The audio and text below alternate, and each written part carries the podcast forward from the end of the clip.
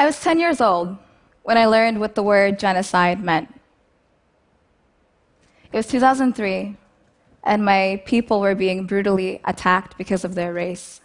Hundreds of thousands murdered, millions displaced, a nation torn apart at the hands of its own government. My mother and father immediately began speaking out against the crisis. I didn't really understand it, except for the fact that it was destroying my parents. One day, I walked in on my mother crying, and I asked her why we were burying so many people. I don't remember the words that she chose to describe genocide to her 10 year old daughter, but I remember the feeling.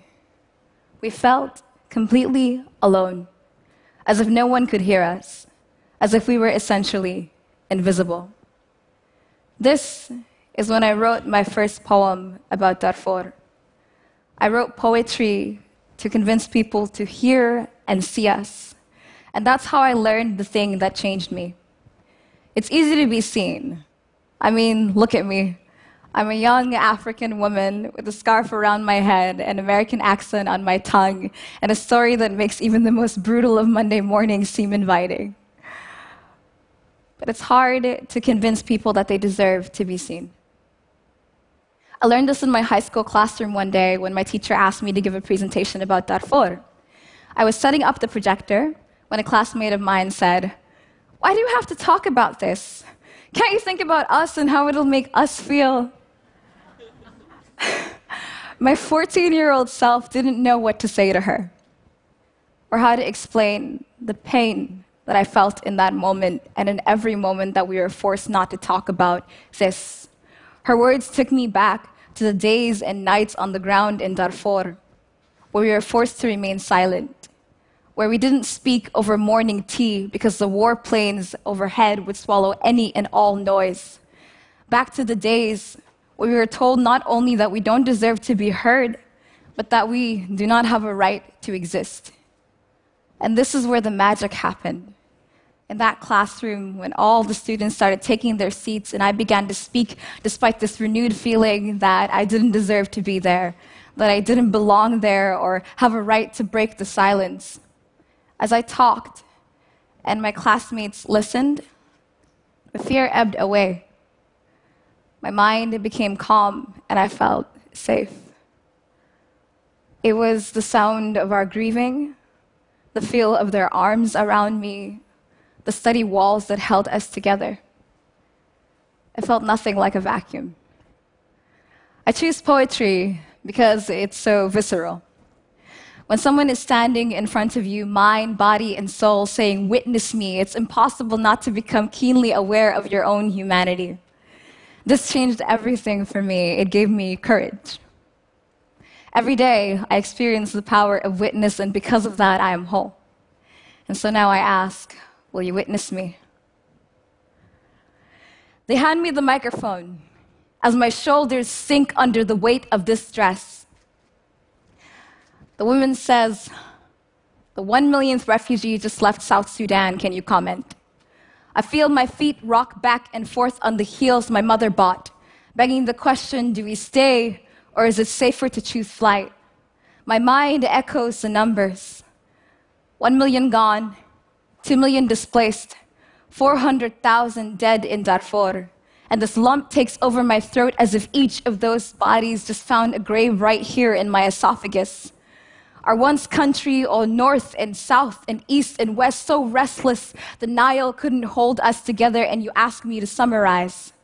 They talk about the numbers as if this isn't still happening, as if 500,000 didn't just die in Syria, as if 3,000 aren't still making their final stand at the bottom of the Mediterranean, as if there aren't entire volumes full of fact sheets about our genocides, and now they want me to write one. Fact. We never talked over breakfast because the warplanes would swallow our voices. Fact. My grandfather didn't want to leave home, so he died in a war zone. Fact a burning bush without God is just a fire. I measure the distance between what I know and what it's safe to say on a microphone. Do I talk about sorrow, displacement, Do I mention the violence, how it's never as simple as what you see on TV, how there are weeks worth of fear before the camera is on?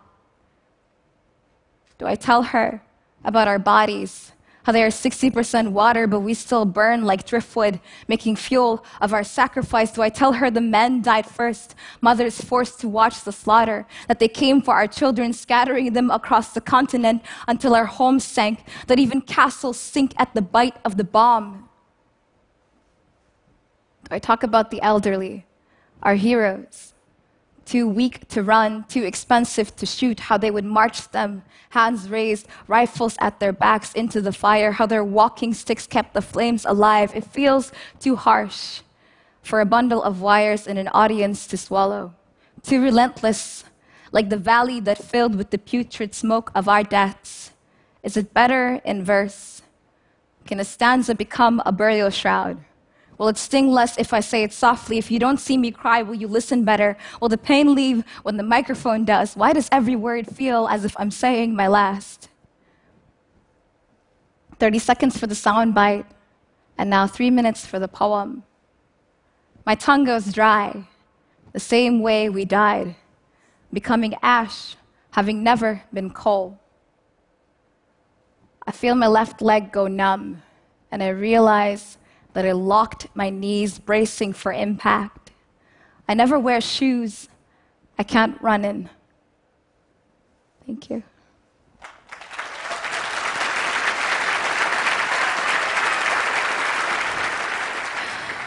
So I wanted to leave on a positive note um, because that's the paradox that this life has been. In the places where I learned to cry the most, I also learned how to smile after. And um, so here goes. you have a big imagination or 400,000 ways to cry. For Zainab, I am a sad girl, but my face makes other plans, focusing energy on this smile so as not to waste it on pain. The first thing they took was my sleep, eyes heavy but wide open, thinking maybe I missed something. Maybe the cavalry is still coming. They didn't come. So I bought bigger pillows. My grandmother could cure anything by talking the life out of it.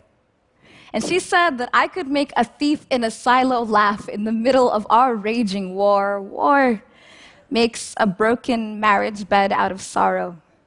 You want nothing more than to disappear, but your heart can't salvage enough remnants to leave. But joy, joy is the armor we carried across the borders of our broken hamlet. A hasty mix of stories and faces that last long after the flavor is gone of muscle memory that overcomes even the most bitter of times. My memory is spotted with days of laughing until I cried or crying until I laughed. Laughter and tears are both involuntary human reactions, testaments to our capacity for expression. So allow me to express that if I make you laugh, it's usually on purpose. And if I make you cry, I'll still think you are beautiful.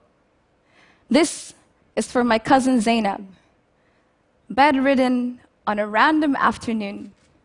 I hadn't seen her since the last time we were in Sudan together, and there I was at her hospital bedside in a 400 year old building in France. Zainab wanted to hear poems. Suddenly, English, Arabic, and French were not enough.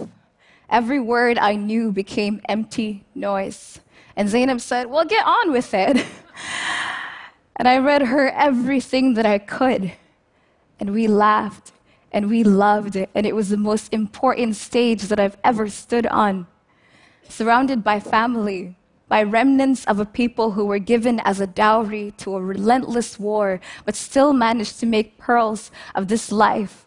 By the ones who taught me to not only laugh, but to live in the face of death who placed their hands across the sky, measuring the distance to the sun and saying, Smile, I'm going to meet you there. And for Zainab, Zainab, who taught me love in a place like France. Zainab, who wanted to hear poems on her deathbed. Dilated fibromyalgia. Her heart muscles expanded until they couldn't function. And she held me and she made me feel like gold. And I said, Zainab, isn't it strange that your only problem is that your heart was too big? Thank you.